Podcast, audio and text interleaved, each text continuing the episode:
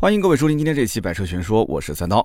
今天呢是埃隆·马斯克故事的第二期。上回呢咱们是说到啊，马斯克是在南非出生，然后童年时期啊家境还算是富裕，老爸呢是个渣男啊，家暴他的母亲。他的母亲呢忍辱负重，养育了两儿一女，也就是马斯克的弟弟和他妹妹，一共三个人。那么最终呢，马斯克在八岁的时候，他的父母呢就离婚了。马斯克呢，在十岁的时候接触到了电脑，十二岁的时候呢，制作了一个小游戏，赚了五百美元，天赋呢算是出现端倪啊。那么一直到高中毕业，马斯克一家都是在南非生活。高中毕业之后，他们就选择了逃离南非，飞往加拿大啊，开始崭新的生活。那么上期呢，我们故事说到这里，其实呢，马斯克一家逃离南非也没有那么顺利啊。在一九八八年的时候，也就是马斯克十七岁啊，高中毕业的时候，他是进入了南非的。比勒托尼亚大学学习物理学和工程学，哎，这一段在上期节目里面我们没说到，我们是说他高中毕业就直接去到了加拿大。其实这个经历呢，在很多马斯克的公开资料里面是查不到的，因为埃隆·马斯克觉得就这段经历对他来讲，可能个人形象不是特别好，不是有帮助，所以呢，他不太愿意提及啊。他在这个大学里面也没有待几个月就退学了，就说白了就是他不想浪费在南非的那段时间啊，就是去学校里面蹭蹭课而已。他那段时间呢，其实在干嘛呢？在等加拿大的护照，因为他当时啊，呃，知道了这个法律有调整之后，就是子女是可以继承父母的国籍，所以他就想去加拿大混啊。因为他的母亲呢，虽然说当年跟他的外公外婆到的南非，但是他没有把国籍改过来啊，所以说真的是七分天注定，三分靠打拼。如果当年他母亲把国籍也改成南非的话，那么，埃隆·马斯克的人生可能就会有比较大的变化了。他可能就会在南非的加勒托尼亚的这个大学里面，把大学读完之后，就在当地找份工作啊，一辈子就这么过。但是现在，因为他妈妈的这个国籍还是加拿大的，他就可以先以加拿大为跳板，在加拿大上大学，然后想办法再去美国深造啊，去美国打拼。因为他那个时候很清楚，想要在计算机这个领域里面出人头地，只有去美国的硅谷混。那么他当时那么小，为什么会有这样的眼界呢？啊，上期节目其实我们也提到了，他爸是个百万富翁，很有钱，从小其实就是带着他的啊弟弟啊妹妹啊一起满世界的飞。所以埃隆·马斯克其实他的家境条件啊，他的这个环境啊，对他的未来的这种前途是有非常大的帮助的。所以有的时候人生就是这样啊，你不要不相信什么阶层之间的这个互相突破比较难以逾越，他真的就是这样，非常难。所以说，选择有的时候真的是比努力更重要。那投胎有的时候比选择还要重要，是吧？那么一个十七岁的少年，在那个时候，他都知道自己的前途在哪儿。那么我们现在很多身边的人啊，混到个三十多岁，他可能还在抱怨老天是如此的不公平啊。虽然说我也承认啊，就是很多的一些事情呢，可能在你妈妈怀孕你的时候啊，就 DNA 里面就已经是注定了，但是还是会有一些后天能够改变的东西。啊，就比方说现在啊，中国这个大的发展方向，它是一个拐点。那么现在各大城市都在抢人，那么选择在哪个城市去打拼，很有可能就决定了你的人生格局啊，你未来的人生高度。人肯定是不能选择出生的，是吧？但是呢，你可以选择自己的人生啊。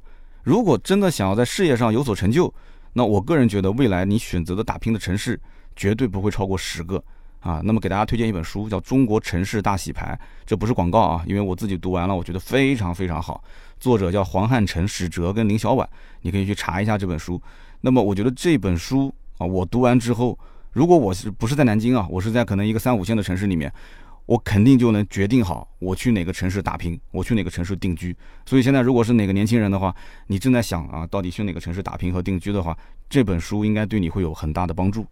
那么，埃隆·马斯克呢？一九八八年六月份啊，是抵达了加拿大的蒙特利尔。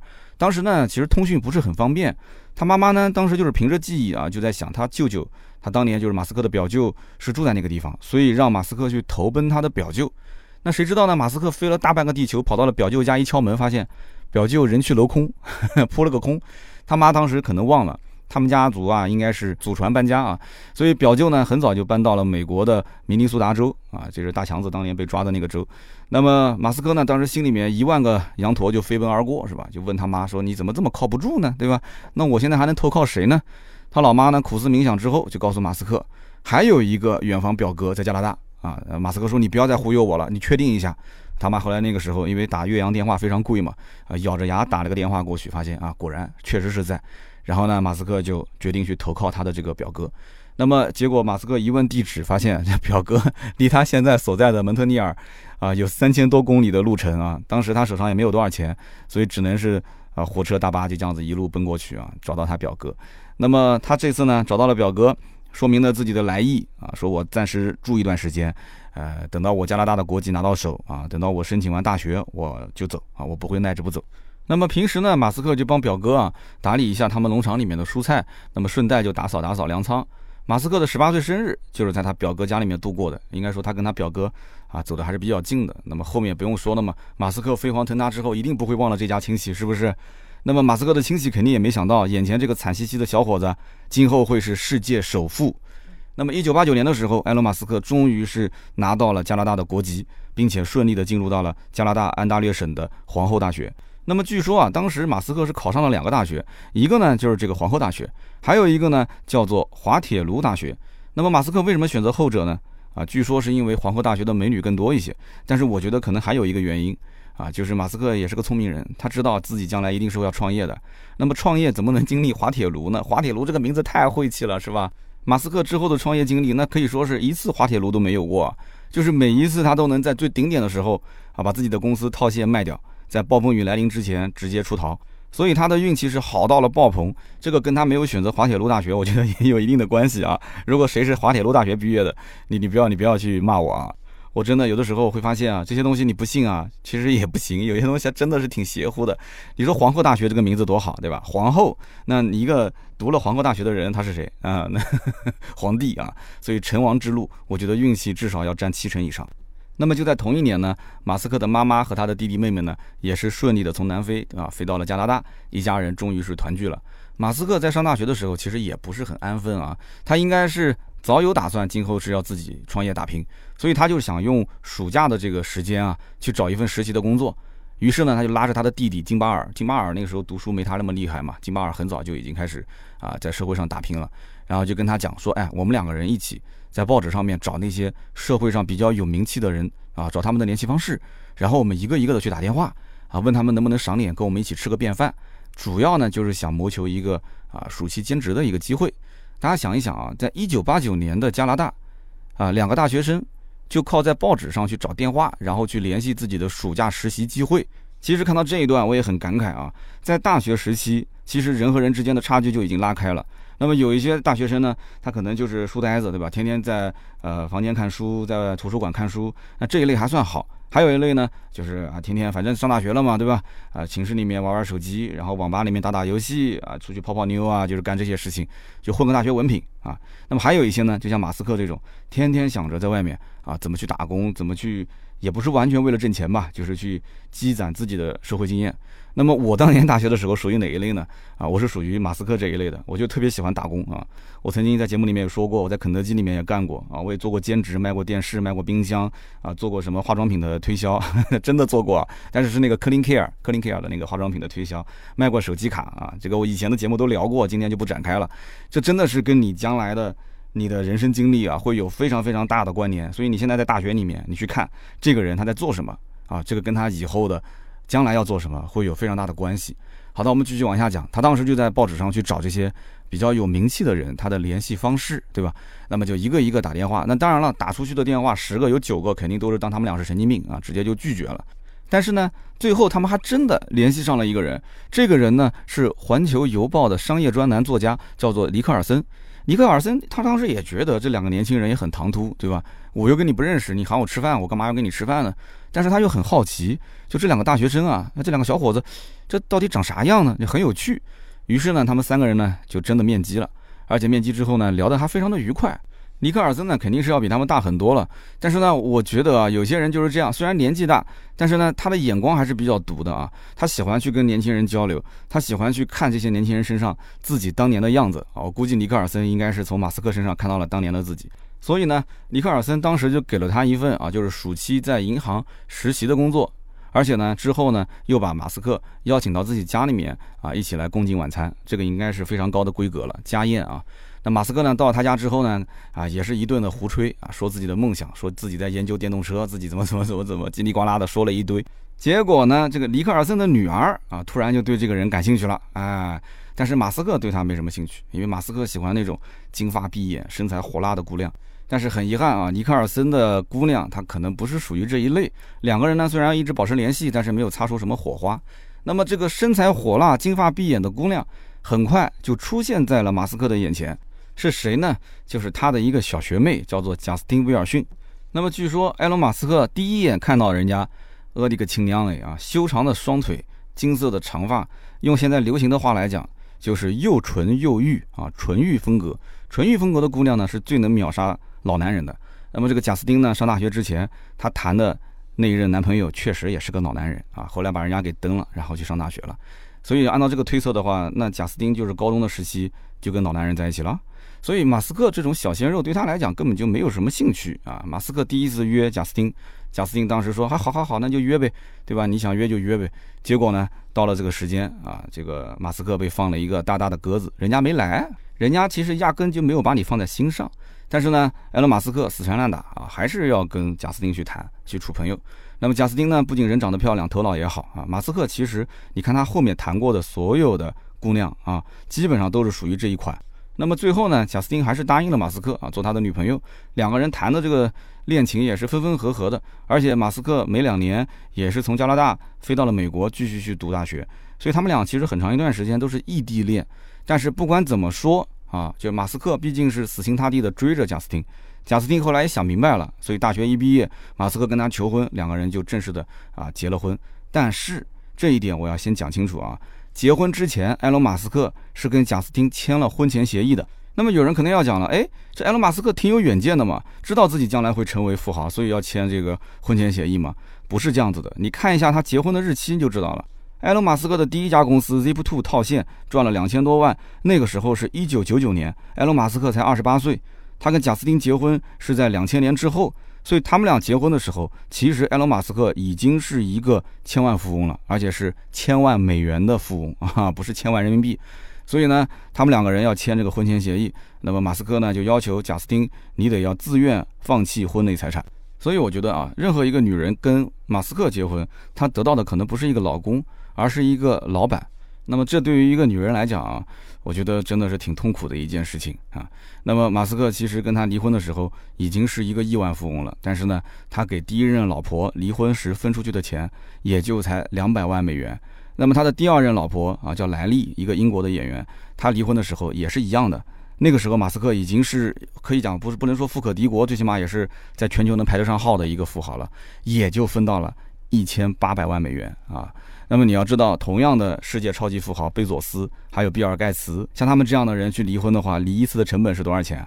五百到六百亿美元啊！所以你看，埃隆·马斯克真的是一个非常精明的人，但是我觉得他精明过头了，他不应该把精明放在自己的家人身上啊。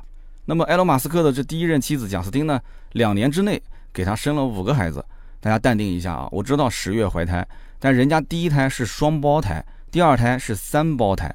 哎，那按道理讲。马斯克家族没有双胞胎的基因啊，他怎么会一胎两胞胎、一胎三胞胎呢？啊，因为他是试管婴儿。如果大家对于试管婴儿稍微有些了解的话，应该知道试管婴儿生双胞胎和三胞胎的概率是极高的。那么埃隆·马斯克难道是不能生育吗？他为什么要试管呢？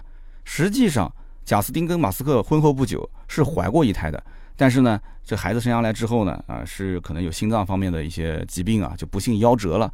那么那个时候呢，正值埃隆·马斯克的事业的上升期，他根本没有多少时间来照顾自己的老婆。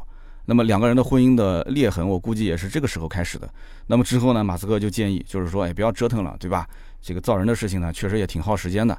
那还不如直接试管婴儿啊，试管婴儿生下来质量更高，对不对？所以呢，这个马斯克就忙着去工作，然后呢，他的夫人只能是一个人忍受痛苦啊，去用试管。来生孩子，试管婴儿其实对于女人来讲是非常非常痛苦的一件事情啊，因为我身边就有人做这个试管的这个婴儿，所以听到这里的话，我个人觉得啊，马斯克也是个渣男。他虽然说不像他爸那样啊去伸手打女人，但是呢，他会换另外一种方式啊去让女人忍受痛苦，对不对？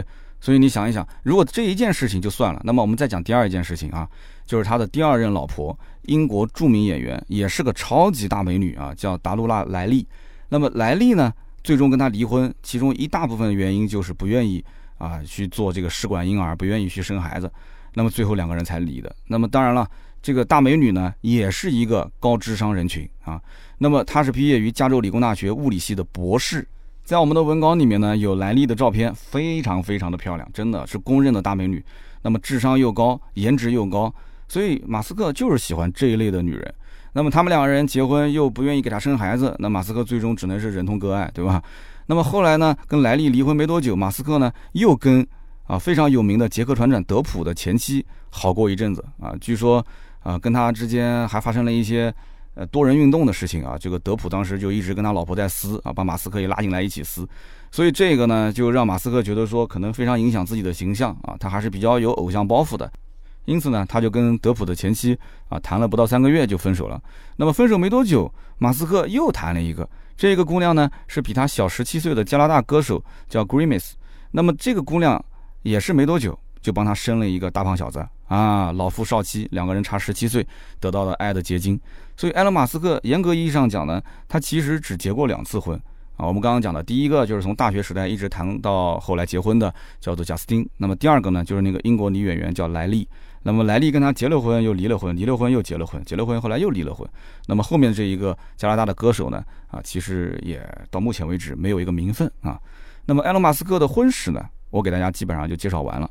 所以可以看得出啊，这个人他更追求事业上的成功，而对于家庭的经营，他不是特别的用心。那么女人对于他来讲啊，一个是要符合自己心中完美的形象，对吧？其实贾斯汀的头发是棕色的，哎，但是埃隆·马斯克就是喜欢金发美女，所以呢，他就一直要求啊，贾斯汀保持这个金发的形象。所以你看到外面很多的照片啊，贾斯汀都是金发，但是你可以看到他的发根其实是棕色的啊。那么不仅仅在颜值上要爆表，另外就是智商啊，智商一定要跟啊埃隆·马斯克一样高才可以。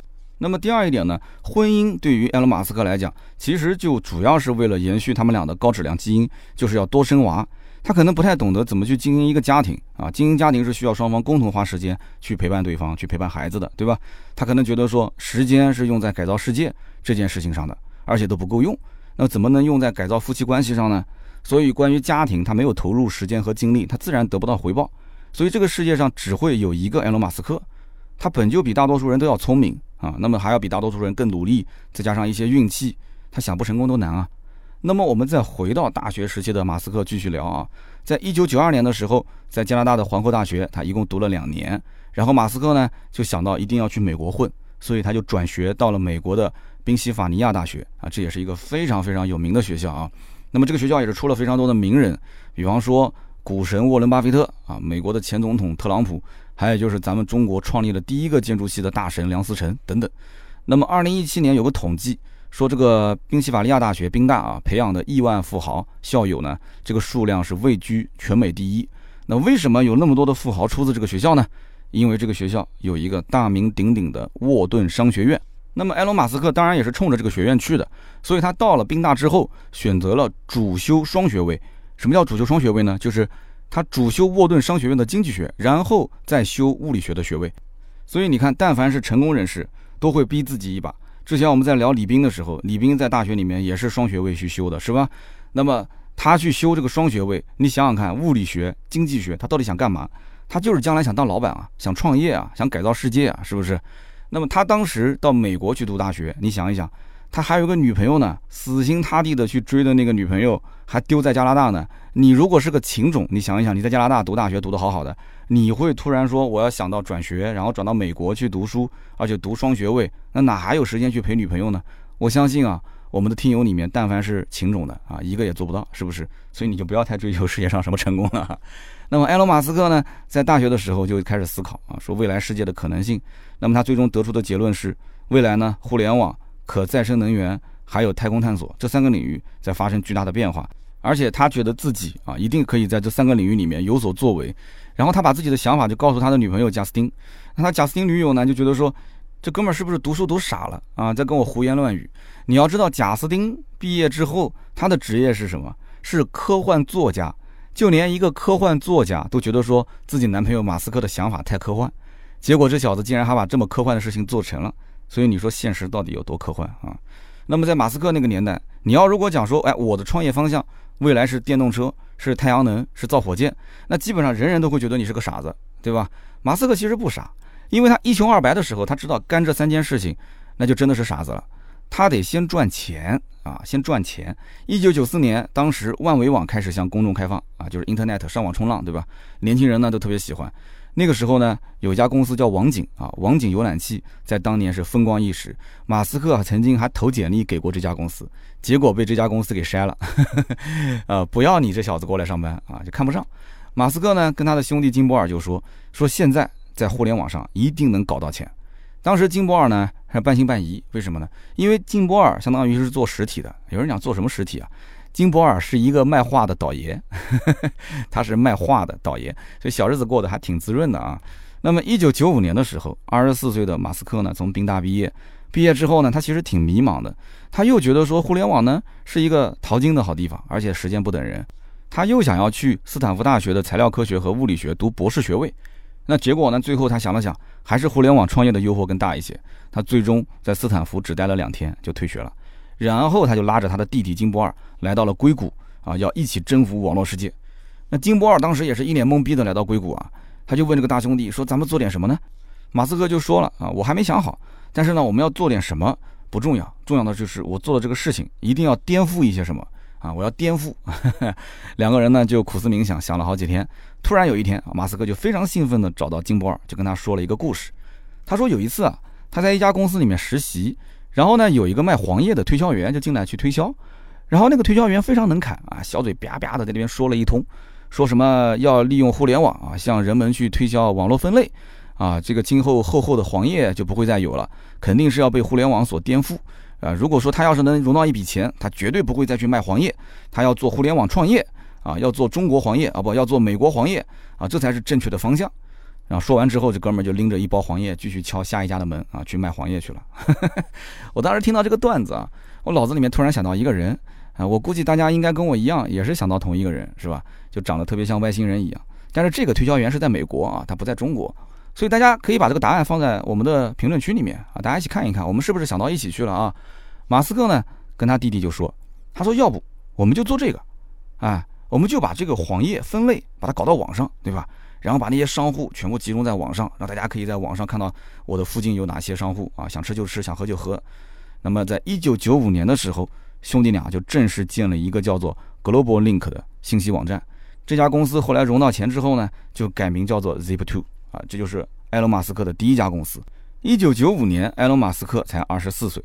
那么当时整个社会环境呢，就是很多的一些小商户啊、小企业不太了解互联网。商家呢不知道这个互联网能给他们带来一些什么，那么马斯克和他的弟弟呢，只能是一家一家的跑，用这种地推的形式，没日没夜的去找那些啊餐馆的老板啊、服装店的老板啊、理发店的老板去谈，让他们把他们的业务信息呢是展示在互联网上，然后去引流，引更多的客户啊去他们店里面消费。那么那个时候互联网应该讲也是个大爆发的年代啊，就年轻人上网冲浪的这个数量也是越来越多了。那么这个 Zip2 呢，其实就有点像我们现在用的大众点评或者说是美团这一类的网站。那么有人就要问了，说这个埃隆·马斯克创业，他的钱从哪边来啊？哎，这个问题问得好。那前面我们说过了啊，埃隆·马斯克的弟弟金波尔，他那个时候其实比马斯克要更早的进入社会啊，开始倒腾这些啊卖画。他是个倒爷，所以他手里面呢多多少少有点钱，做一个启动资金问题不大。那么另外一点，大家不要忘了，虽然说埃隆·马斯克的父母离婚了。但是马斯克毕竟是他的亲儿子，他的亲爹是南非的百万富翁，人家有矿，家里是真的有矿，所以他的亲爹给他的第一次创业甩手赞助了两万八千美元。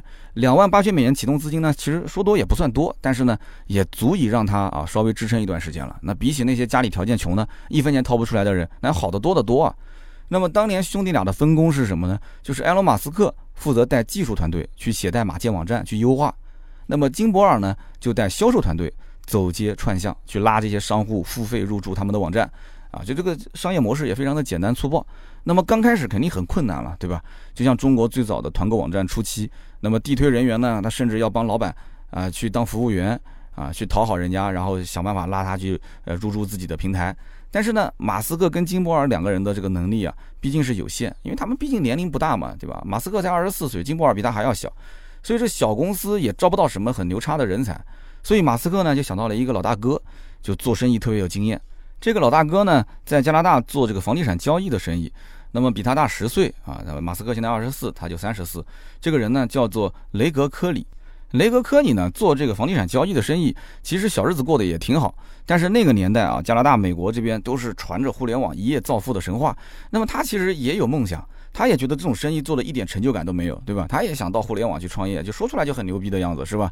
所以呢，这个马斯克本身也能忽悠，对不对？这个非常牛叉的人就有这个本事嘛。他嘴皮子只要一翻，他就可以制造一个现实扭曲立场，然后一通忽悠之后呢？哎，结果这个老大哥科里翻箱倒柜，从家里面凑了六千美元，啊，就跟着埃隆·马斯克跟他的兄弟两个人就飞往了美国，一起创业去了。那么科里的加入呢，也是让整个团队啊实力大增啊。那个时候呢，正在谈一笔融资。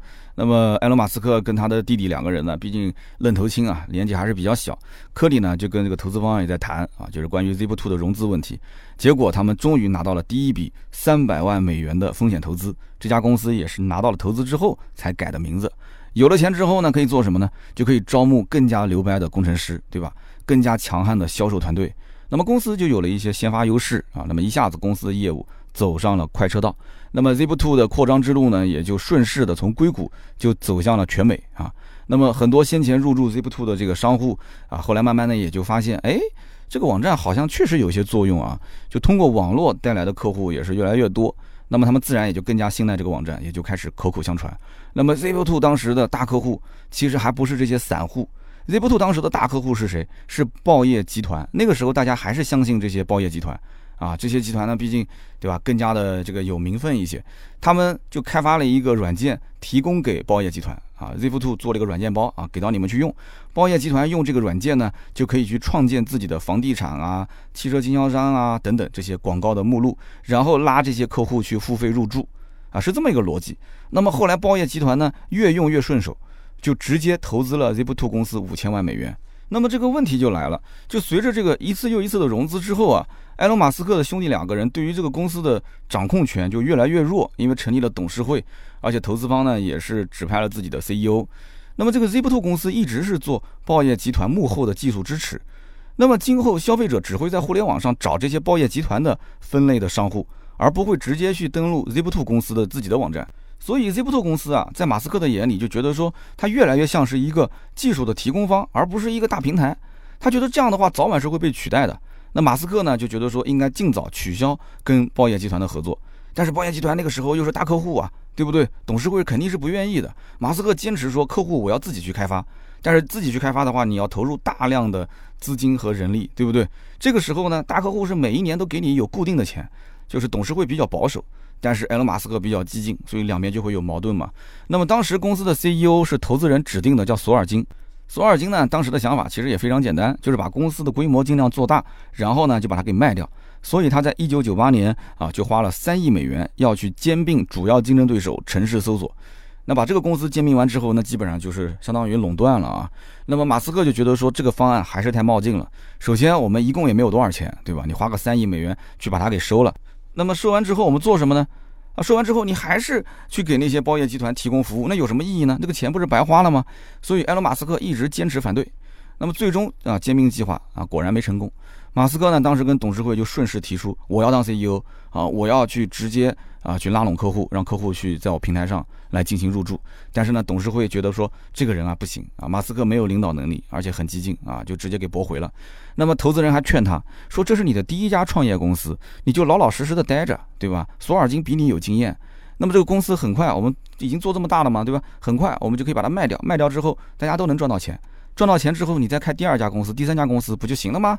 那么 Zip2 公司呢？因为这一次失败的兼并啊，元气大伤，所以公司呢从那一年之后一直是持续亏损啊，可以说已经是陷入了困境。那么不仅如此啊，就在那个时候，微软这家大公司也看好了这个行业啊，也是想往这个方向去发展，所以准备去投资这一类的公司啊，当然是不会收它的，想要做一些公司去干倒它。那么就在这个时候，内忧外患，天上突然掉下个大馅饼，所以我说马斯克为什么运气好呢？这公司都已经走下坡路了。结果，在一九九九年的二月份，突然有一家叫做康柏的公司愿意出资三点零七亿美元的现金收购 Zip2 公司。我的天哪，现金还不是用股权啊？那么公司高层当然是就睡觉都能笑醒了，是吧？想都不想就同意了嘛？那就这样一套现啊，马斯克就分到了两千两百万美元，他的弟弟分到了一千五百万美元。我相信他弟弟肯定是笑得合不拢嘴啊，对吧？你看他在公司里面也没干什么事情，结果呢就比卖画还赚得多，是吧？躺着挣钱，所以这一次可以说是运气好到了极点，相当于是刮彩票中了一次大奖啊，最终赚了上千万美元，马斯克一下子不就成了千万富翁了吗？但是对于马斯克来讲，他个人觉得说，他这一次的创业经历啊，得到最宝贵的经验就是一定要时刻掌握公司的控制权，无论怎么融资啊，都不能丢掉控制权，不能丢掉 CEO 这个职位。所以也正是因为这个经历啊，就奠定了马斯克后面的行事风格，就是不管开办哪家公司都要亲力亲为啊，都要自己当 CEO 啊，都要自己来决断啊，埋下了一定的伏笔。那么二十八岁的埃隆·马斯克终于成为了千万富翁。那么换做任何一个人，他的内心不可能不膨胀。哎，你想啊，有了那么多的钱，那下一步应该做什么呢？那当然是先消费了，是吧？毕竟是年轻人啊，对吧？家里面还有个美娇娘呢。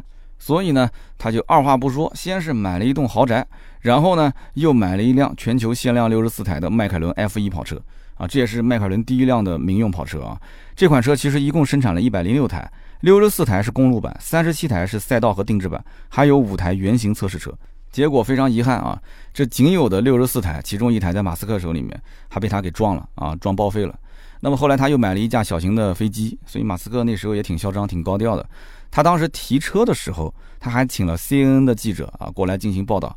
那当然了，他为什么要这么高调？其实也是有小心机的，因为当时他已经开始了第二次创业，啊，是一家叫做 X.com 的公司。这家公司呢，就是后面我们所熟知的 Paper。那么 Paper 呢，也就是我们熟悉的美国版的支付宝。他在电视上面为什么要秀自己的豪车啊，自己的豪宅，自己的美娇娘呢？就是要让更多的年轻人追随他。愿意跟着他啊，拿着低薪一起来追逐梦想，直到公司套现的那一刻，让大家一起财务自由啊，就是个造神的神话嘛，对不对？就跟很多微商一样。那么，埃隆·马斯克的第二次创业又经历了哪些曲折离奇的故事呢？他最终又如何短短几年又从千万富翁啊升级成为了亿万富翁呢？造火箭啊，造电动车的故事又是从何时开始的？咱们下期节目接着聊，下期节目会更加的精彩。八月四号周三下午四点，我们不见不散。也欢迎各位呢，在我们节目下方留言区啊评论，一起来交流听故事的心得体会。我们也会在评论区抽取三位，赠送价值一百六十八元的节末绿燃油添加剂一瓶。那么下面呢是关于上期节目的留言互动环节。那么上期节目呢，我说了一个成语啊，被大家指出很没文化啊，说你说错了。那么有一位听友也是第一个指出了我的啊没文化啊，他叫耳听二二，他说这个不叫呱呱坠地，叫做咕咕坠地。说这个呢是形容婴儿出生或者是事物问世啊，是出自呃民国时期的一个作者叫做苏曼殊啊，他写的一本书叫做《断鸿灵验记》啊。三刀你要记住了，是咕咕不叫呱呱啊。非常有意思，就是当天这个节目呢，我媳妇儿在办公室也听了，然后回家之后第一件事情也是跟我讲，说你怎么这么没文化啊？你节目里面说错一个字啊？我说我知道，我看评论了，是不是那个什么呱呱坠地，咕咕坠地啊？他说对呀，他说你难道你都不知道吗？我说我不知道啊。哎呀，我媳妇儿跟我生活了十几年，才知道我这么没文化啊！但是呢，我有点不服气，所以我上网又搜了一下。我想这个这个这个字不是读瓜吗？为什么读咕呢？然后我就查了一下啊，我把后面我查到的一些资料给大家分享一下啊。我还真的不能说完全错，真的啊，我这不是狡辩啊，我只是说网上写的东西啊。那么据成语词典，这个“咕咕坠地”出自近代的名人叫苏曼殊，对吧？《断鸿雁翎记》第三章。叫做耳咕咕坠地无几月，寄生复见背。那么苏曼殊呢？他是个广东人，而粤语当中的这个瓜或者说是咕，它的发音其实更偏咕，甚至呢还有一些地方呢啊，它译读为蛙啊，这种情况也是有的。所以当时就推测这个咕咕坠地的成语，它的进程就是这个发音的改变进程有一定的方言的因素。因此，现代汉语普通话当中的这个咕。或者说是瓜，它是个多音字，你可以读作瓜，你也可以读作菇。而由于咕咕坠地，它属于成语，因此在编写词典的时候，专家呢对于这个菇的发音就选择了文读音叫菇，而舍弃了白读音就是瓜。也有专家认为啊，这是一种矫枉过正的做法。那么据说在中国的台湾地区啊，此处的这个咕，它的定音其实是哇，所以台湾地区叫做哇哇坠地，这是一种比较接近实际情况的读法。但是呢，如果联系到近年来比较热门的一种研究形式，叫做 newborn crying，我们会发现，即使是读哇也不可取，因为新生儿的哭声实际上是啊，所以呢，要按照 newborn crying 的这种啊研究方向的话，这里的读音应该叫啊啊坠地。我的天哪，我觉得这个专家，真实的专家啊，那厉害厉害。那我们还是叫咕咕坠地吧，省得下次又被人家说成没文化。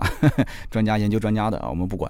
那么下面一位听友叫做顺 NS，他说：“哎呀，我终于听到三刀讲马一龙了啊！为什么叫马一龙呢？是因为他叫伊隆马斯克，所以大家就给他开玩笑叫马一龙这个外号。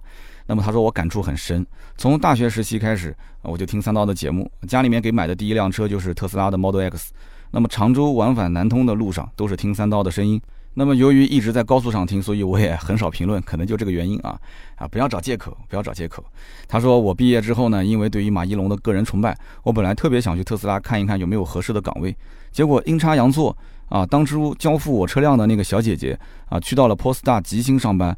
那么我呢，也是后来去到了这家公司啊，我也认识了很多新能源车企的小伙伴。那么我在这里呢，一年多的工作可以说是受益匪浅。虽然说现在我已经辞职了，然后出国去读研，但是回到上海之后，还是希望继续能够从事新能源车企相关的工作，也算是和马一龙啊和特斯拉有一些小缘分吧。啊，三刀哥要加油啊！视频做的也很棒，谢谢支持，谢谢，非常感谢啊！我们最近也是看到了很多的一些我们的喜马拉雅的听友啊，在我们的 B 站上面发弹幕说三刀哥，哎呀，我们喜马拉雅的兄弟们过来了，感谢各位啊，感谢各位。我觉得我们之间啊，其实可以有一个小暗号，有这个暗号之后啊，大家发弹幕啊或者留言，我就知道是我们喜马拉雅的听友了。你就加上一个 ATC，你不管在你的留言的前面、发弹幕的前面还是后面，你加个 ATC，我就知道是你。为什么叫 ATC 呢？因为我们呃百车全说的英文叫 Auto Talk，汽车脱口秀嘛，A U T O Auto Talk T A R K，那么 C 呢就是 Club。ATC 就是我们车友会的名字，所以呢，你要如果想在 B 站或者在任何平台上，我们互相之间知道啊，这是我们喜马拉雅的听友，你加个 ATC，我就知道这是你了啊哈啊，这样的这些弹幕啊留言，我会优先回复啊，都是我们的老铁。那么也非常感谢啊，这一位叫做顺 NS 的听友，那么祝你学业有成啊，到了上海之后从事新能源方面的工作，咱们也可以保持联系啊，互通有无啊。那么下面一位听友叫做幺三九七七四四 DBBK，他说。如果不是因为南京疫情不方便出行，那我估计三刀还是不会讲人物传记，而且还是一讲就讲很多期。有没有人认同我？呃，首先我非常认同你啊，的确是这样子。最近呢，由于是疫情的原因，说实话，我的出行半径啊，现在只敢是两点一线，我不太敢到处乱跑。那么对于到 4S 店去试车啊，这些我们基本上也都暂停了。那么现在我们的像探店的这个图文，大家也可以去看一看啊，非常的有帮助。我们现在只能是通过线上跟全国各地的呃这个销售啊进行一个沟通，所以呢也是首先感谢我们全国各地的 4S 店的销售的同行啊，给了我们非常大的帮助。那么同时呢，呃我们在拍摄的过程当中啊，就视频也是找这些没有人的小乡村啊，只能是往那边去。那基本上大大一点的这种停车场啊、景点全部都关了啊，就肯定不让人进的。我总不能说在大马路上面拍是吧？所以也是挺困难的，但是没办法。在安全的前提条件下啊，尽量的去输出我们的原创内容。所以呢，这个人物传记很早很早就想做了，呃，现在确实是跟疫情有一定的关系，但是聊车还是要聊。埃隆·马斯克按照今天这个节奏来讲的话，基本上。四期左右吧，就已经可以聊完了。那么在这个中间，如果有什么热门的车型，我们也可以穿插着进来啊，进行一个新的节目的输出都没有问题。所以谢谢大家的留言啊，上期节目呢也是四百多条留言。那么仍然还是建议大家在节目下方啊多多跟我互动，这也是对我最大的支持。把节目呢评论、点赞和转发出去，也是对我最大的支持。我相信很多人对埃隆·马斯克还是非常感兴趣的。那么我的音频节目呢听着也不累，对吧？就平时呢不管是开车啊，还是做家务啊，还是睡觉之前都可以听。希望多多转发，多多啊给我的节节目宣传宣传。那么以上就是今天节目所有的内容，感谢大家的收听，我们下期节目接着聊，拜拜。